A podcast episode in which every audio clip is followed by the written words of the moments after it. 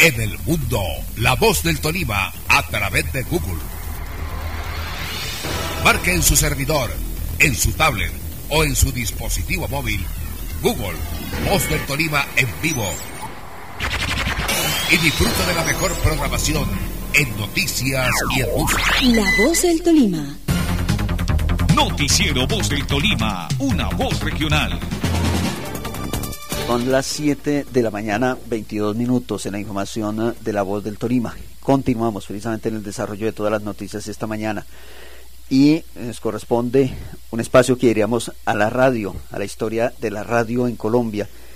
Y es eh, la muerte en las últimas horas de uno de los grandes, especialmente en el campo deportivo, que le dio toda una dinámica a la radio colombiana y que hizo parte de un gran equipo que dejó mucha historia. Hablamos de Pastor Londoño Pasos. Y recuerda uno el antiguo sistema de, Todelar, Todelar Circuito, Todelar de Colombia. Pues entre los, ah, las personas que estuvieron cerca de Pastor Londoño Pasos, quien acaba de fallecer a los 93 años de vida, está un, gran torimense. Hablamos de Gustavo Torres Rueda. Él hizo parte de ese equipo de trabajo de Pastor Londoño. Y estamos en comunicación con don Gustavo Torres Rueda. Don Gustavo, ante todo, buenos días y gracias por acompañarnos en estos minutos aquí a través de La Voz del Tolima. Para usted, para todos los oyentes de La Voz del Tolima. Bueno, eh, Gustavo, ¿cuánto? ¿Eso fue por qué? ¿Por, por los años 70 más o menos que eh, hicieron parte ustedes de ese grupo de trabajo con Pastor Londoño? Eh, ¿Qué te digo? Eh, yo, me, yo me vinculo primero a la cadena Super, me lleva de Ibagué eh, el senador Jaime Pava, que en paz descanse. Estoy dos años larguitos en, en Super, me toca debutar como locutor presentador de Super Noticias de Colombia. Después me reemplaza a Cristóbal Américo Rivera, que en paz descanse, y eso es lo que me entristece que todos los que voy nombrando ya no están. Y posteriormente Jairo Tobón de la Roche me contrata para presentar el noticiero Todelar de Colombia, que era el noticiero más importante del país en ese momento, y que lo hacíamos entre Manolo Villarreal, Eduardo Aponte, Eucario Bermúdez y este servidor. Eh, ahí permanezco como cinco años y ahí conozco a Pastor, Pastor se vincula al staff deportivo del circuito Todelar. Y nos fue sumamente bien porque pues a mí a raíz de, de, la vinculación de Pastor y a petición de él me, me, paso de los de las noticias a los deportes. Y entonces ahí comenzamos a tener mucho éxito gracias a Dios con Hernán Peláez a quien yo eh, le, digamos, le allané el camino para que entrara a Todelar. Yo llegué primero a Todelar que él, pero pues Hernán, un tipo extraordinario, un príncipe realmente, pues nos convenció a todos de que él debía hacer parte del equipo deportivo de Todelar.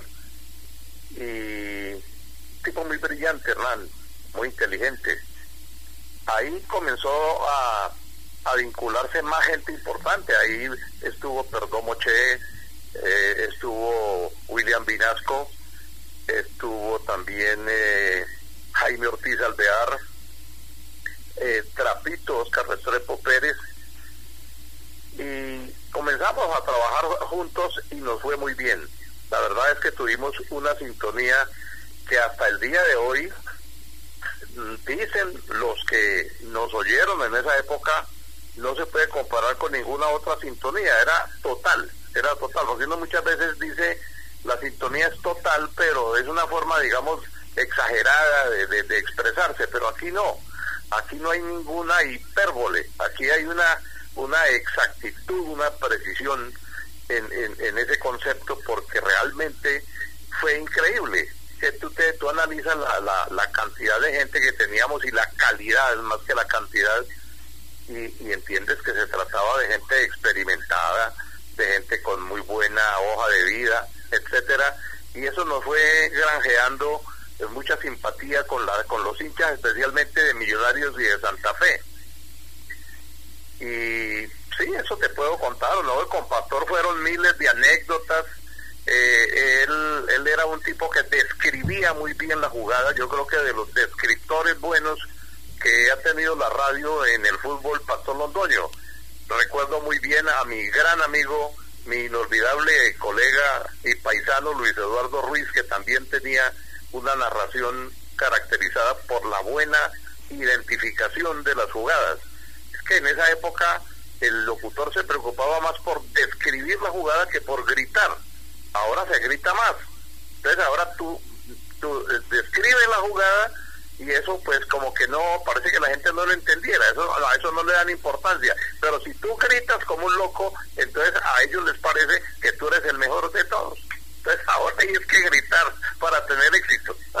Sin duda, eh, precisamente advierte Gustavo Torres aquí en este diálogo a través de la voz del Tolima de esa importancia y sin duda alguna me, ubico aquí en primera persona y es que considero que sin duda es el momento más importante de la radio en Colombia, que era el famoso trabuco deportivo de Todelar que, se tenía y, que precisamente la voz del Tolima en esa época era afiliada al circuito Todelar y retransmitía todo ese escenario que se daba en el país. Claro, claro que en la Vuelta a Colombia, mira, la gente no sabe lo que ha sido la voz del Tolima históricamente. La voz del Tolima fue durante muchos años el, punto de apoyo desde el, desde el, punto de vista técnico del circuito Todelar de Colombia. Cuando se hacía la Vuelta a Colombia, en esa época la onda corta, que se utilizaba mucho, ahora mucha gente de la radio no sabe qué es eso de la onda corta, la onda corta se acabó porque la onda corta no era comercial, era algo para que le diera prestigio a una emisora, pero tú no, pues, si, a ti te escuchaban en Miami o te escuchaban en Nueva York, pues obviamente no iba a venir un señor de allá a, a, comprarte una cuña y qué. Entonces, en cambio sí había que pagar el mantenimiento de ese equipo de onda corta, que era costosísimo. Había que, la, la luz, por ejemplo, valía mucha plata y todo eso. Entonces, con el paso del tiempo, llegaron a la conclusión de que había que abolir la onda corta y, las emisoras se quedaron sin onda corta. Hoy en día podría uno decir que casi no hay emisoras con onda corta. Yo me atrevería a decir, pero no estoy seguro que la Radiodifusora Nacional de Colombia será la única que tiene eso. Después, eh, antes había estado Radio Sustatense, en la que también estuve trabajando con Armando Moncada. Y, y claro, eh, eso a medida que, como todo se mueve por, por la parte económica, por el interés económico, si una cosa no produce hay que acabarla y modificarla y cambiarla y hacer unas reinversiones, como dicen ahora, hay que reinventarse, ¿no, don Gilberto? es así, esa es la realidad. Y el, el éxito, y precisamente lo que está indicando Gustavo Torres en este momento, como lo decía, vamos a recrearnos un poco de la historia de la radio es porque hoy aparece una nota en el periódico El Nuevo Siglo, el, periódico capitalino, en donde da cuenta de la muerte de Pastor Londoño y cojo un párrafo para eh, advertir y reconfirmar lo que Gustavo Torres nos está diciendo. Y dice, en los años 70, Pastor hizo parte de lo que para algunos consideran como el grupo más importante de la radio deportiva colombiana del siglo XX junto a Óscar Restrepo Pérez, Hernán Peláez Restrepo, Eduardo Aponte Rodríguez, Gustavo Torres Rueda y William Vinascoche, estuvo en un programa de Tobelar que se convirtió en éxito nacional. Esa es la descripción que hace el periódico hoy. Sí, sí, claro. Eh, eso es cierto, Gilberto, eso es cierto. a nosotros nos fue sumamente bien. Eh, a mí, por ejemplo, se me ocurrió en el Campín presentarle el jugador a la tribuna. Eso no se había hecho. A mí se me ocurrió una noche eh, hacer eso. Y, lo hice y a la gente le gustó. Era llevar al jugador, porque en esa época nosotros no teníamos inalámbrico ni técnicamente, eh, era con cables. Entonces se extendían 300, 400 metros de cable. Imagínate el pobre muchacho que nos ayudaba en la parte técnica como le tocaba. Y eso parecíamos era vaqueros. pero, pero gracias a ese esfuerzo, pues se logró, digamos, eh, contactar casi eh, íntimamente al, al, aficionado con el jugador, que, el, aficionado pudiera ver a su ídolo ahí a pocos centímetros, eso, eso era una maravilla. Y pedíamos los famosos vivas en el campín, que, que imagínense un estadio repleto, eso sonaba maravillosamente y nosotros con toda la sintonía, pues tanta era la sintonía que uno no podía meterse de lleno a la tribuna para evitar el feedback, que tú sabes que es ese pito fastidioso que no deja hablar y entonces le tocaba a uno prácticamente desde afuera, porque todo el mundo llevaba radio y todo el mundo lo sintonizaba en el circuito Todelar de Colombia. Esa fue una época realmente inolvidable, Gilberto. Sin duda, y también de anécdotas, porque recuerdo uno y conoce unas historias, por lo menos en el Tolima se dieron, y era que como ese cable era tan largo, había que transportarlo, como ustedes 200, 300 metros de cable, no faltaba la competencia inescrupulosa que le metía un alfiler y hacía corto. sí, oiga, como toda la vida ha existido gente mala, porque eso es ser uno perverso y además ser uno mediocre. Cuando uno combate al, al enemigo, entre comillas, al rival eh, de, de, de, profesión, con esos expedientes tan mediocres y tan bajos, pues es porque uno tiene realmente un instinto perverso. Sí, tiene razón. Y yo no me acordaba, sí, se utilizaba por, por parte de esa clase de gente, gente de esa calaña, se utilizaban esos alfileres para atravesarlos en la línea y así producir interferencias. Y obviamente pues a uno no lo oía nadie, nadie porque quedaba bloqueada la, la transmisión.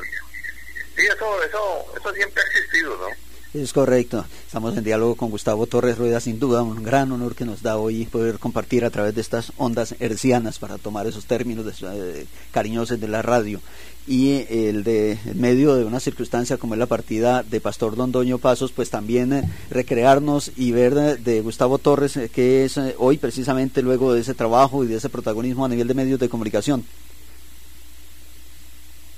No te, no te copié bien la, la, Gustavo, la, repites, por favor, Gilberto? Claro que sí, Gustavo, la, su condición de salud hoy y la actividad a la que se dedica Gustavo Torres. Ah, no, yo estoy completamente al margen de la actividad radial, yo, yo estoy ciego, yo quedé ciego a raíz de la diabetes. La diabetes mía es, una diabetes pues, prácticamente terminal y, y me afectó terriblemente la vista de manera que pues me, toca permanecer en mi casa, ¿no? Porque tú sabes que, y eso, la, eso no lo entiende uno, sino cuando está viviendo una situación como la mía. La gente debería cuidar mucho más los ojos, ¿no? Eh, porque ya uno cuando le da un glaucoma como el que tengo yo, pues eh, prácticamente no hay esperanza, ¿no? Uno sigue insistiendo, sí, pues la señora mía es increíble, ella se desvela por hacerme los mejores remedios y y vamos donde un oftalmólogo y donde el otro y hemos estado en Bogotá y nos hemos gastado un poco de plata por cuenta de nosotros, del bolsillo de nosotros, porque muchas veces la EPS no responde, otras veces sí responde, pero eso, esto es muy incierto. Y entonces, ¿ves qué te digo ahí? como decía mi papá, trancando como chivo en loma, decía mi papá. Correcto, esas anécdotas. Pues eh, Gustavo, ante todo, le agradecemos mucho el poderlo contactar esta mañana, poder hablar aquí a través de esta onda que por la que se difundió tantas veces su voz y yo quisiera recrear un tema de la importancia de Gustavo Torres, por ejemplo, de aspecto comercial, una cuña que se quedó en la historia de los colombianos, que, que precisamente de la que usted es protagonista. Pues eh, hay muchas cuñas, por ejemplo la cuña de, la, de Gillette es muy famosa. Esa cuña, esa cuña que dice Gillette de Colombia S.A., fabricante de los mejores productos para la afeitada diaria, presenta su cabalgata deportiva Gillette, el más completo panorama deportivo de Colombia y del mundo. A propósito, tiene cuchillas Gillette para mañana. Recuerde que en el baño no las puede comprar. La mejor recreación de la radio de nuestro país, lo que ha sido la radio de Colombia. Pues Gustavo, muchas gracias. Le agradecemos. Le quería, Gilberto, le quería contar una anécdota finalmente que es que, tiene que ver con Pastor Londoño. En una vuelta a Colombia en bicicleta, precisamente la que ganó, la que ganó Pajarito Buitrago, que eh, tú recuerdas esa, esa, esa, esa vuelta la ganó Pajarito por 8 segundos. Yo le recibí el cambio a Pastor en el Campín. Pastor venía en el Transmóvil número uno, en el radioguía número uno, que era como se llamaba en todo el, el, el carro. Y me entregó los dos ciclistas en la puerta de maratón.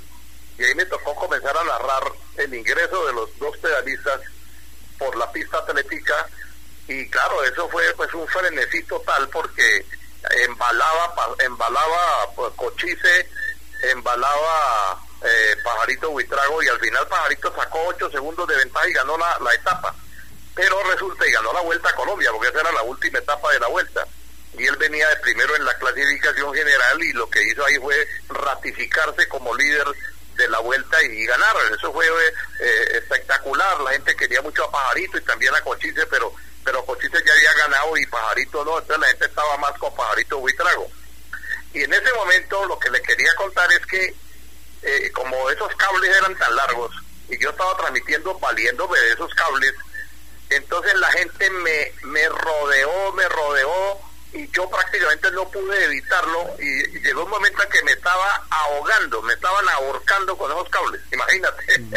Eso fue increíble, pero yo no podía dejar de hablar, ni yo podía dejar de, yo, no podía dejar de transmitir para decir que, que, que lo que me estaba pasando. Yo seguí transmitiendo con gran esfuerzo y en ese momento un amigo mío que estaba mirando vino y me dio, me, me, me colaboró me sacó de ese enredo de cables y me quitó eso del cuello y, así es como le estoy contando la historia. La historia bonita de la radio, de cómo se hace la radio en la, en la, calle, como, como se tomó un eslogan precisamente en Colombia. Pues muy grato, Gustavo, le agradecemos el acompañarnos y por compartir estos minutos aquí a través de la voz del Torima. Bueno, Gilberto, y esperamos que esta pandemia termine rápido para volver a reunirnos a tomar cafecito para en el centro, hombre. Sí, hace mucha falta podernos encontrar y conversar. Gustavo, muy amable, un abrazo y Dios permita que su salud mejore y lo tengamos siempre acompañándonos. Bueno, mijito, en estos días murió Fabio, ¿no? Fabio Lozano. Fabio, sí, señor, uno de los grandes seguidores del equipo de Deportes Tolima, además, ¿no? Y de Pedro J. Sánchez, él acompañó a Pedro J. en vueltas a Colombia y todo entonces fue una, es una gran pérdida para el Tolima, un tipo que quería mucho a Ibagué. Que siempre lo veía uno en el estadio eh, animando y dando la bienvenida. Y él era el que nos llevaba a los periodistas, a los, narradores, nos llevaba a las cabinas el dato de taquilla, acuérdate. Entraron tantos aficionados, la recaudación fue de tanto pero también eh, le voy a compartir algo que me pasó eh, por allá empezando en la radio, una práctica en el estadio, y fue precisamente Fabio Lozano, éramos tres, cuatro muchachos que estábamos empezando, y nos dijo, salgas del estadio un momentico, yo ahorita los entro para que se ubique mejor. Eh, nunca pudimos entrar. Entonces, ahí nos, Ay, hombre, ese Fabio, ese Fabio era terrible. Y él era el que le hacía los papeles al Deportes Tolima. Él iba hasta Venezuela, hacía los países fronterizos donde había había eh, jugadores que tenían compromiso con el Tolima, que don Gabriel los iba a contratar. Y él iba y él era el que tramitaba toda esa documentación fue una persona que le sirvió mucho al Deportes Tolima, eso sí no se puede negar. Y ojalá le guarden un minuto de silencio cuando haya una oportunidad y todo, y se le rinde un homenaje, porque es que aquí la gente lo vuelve bueno a uno es cuando se muere. Antes de morir uno no es nada. Después, de que se muere, ay sí, qué belleza de tipo, qué maravilla, increíble como era, le decían avenida por lo amplio. Y, las cosas se hacen en vida y en vida es que se disfrutan, sin duda alguna. Sí, yo estoy de acuerdo con eso. Sí, a mí, es decir, no es que uno diga que, que no agradece los eh, homenajes eh, póstumos, claro que sí, porque de esta manera nadie está obligado a rendirle homenaje a nadie. Pero sí, uno debe ser más práctico en esas cosas, ¿no? Uno no debe esperar que la gente se muera para hablar bien de ella. Y si usted tiene que hablar mal de alguien, es mejor que se quede callado es lo más inteligente que puede hacer en la vida. Sí, dice que sí, debe contribuir en algo que sea positivo. Sí, claro, claro, claro. Bueno, pues Gustavo, nuevamente muchas gracias, muy grato, le agradezco infinitamente. Yo sé que los oyentes lo agradecen porque nos permite retomar toda esa historia de, bonita de la radio y de nuestro país, de cómo se ha hecho este país, cómo se ha hecho este departamento del Tolima y lo que ha sido precisamente la voz del Tolima. Así que muy agradecido y siempre estaremos atentos de, de saber de Gustavo Torres Rueda. Claro, Gilberto, le agradezco la llamada, le, le agradezco su interés y aprovecho para saludar a toda la audiencia de la provincia tolimense, a toda la gente, claro, de Ibagué, eso sobra decirlo, pero a toda la gente del Espinal, del Guamo, de Chaparral. Porque a todas, a todas partes llegamos precisamente con nuestra señal. Gustavo, un abrazo y un muy buen día y, y el agradecimiento a la familia que nos ha colaborado para poder estar con ustedes esta mañana aquí a través de la voz del Tolima. Bueno, Gilberto, Dios me lo.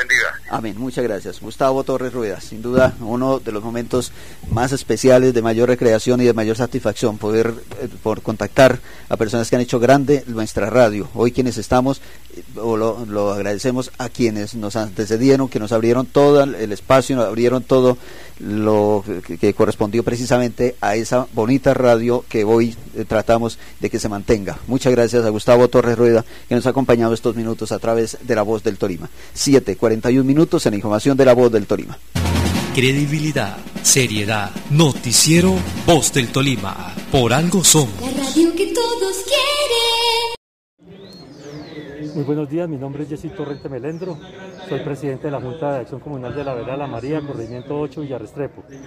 En cuanto a, la obra que va a ejecutar el doctor Ricardo Orozco, eh, es una obra muy importante para beneficio de los tres corregimientos, el 7, el 8 y el 9, eh, ya que nos eh, eh, beneficia en, cuanto a la movilidad, segundo en el transporte urbano y tercero en el turismo que va a llegar más al, Cañón de Convenio y, a los tres corregimientos.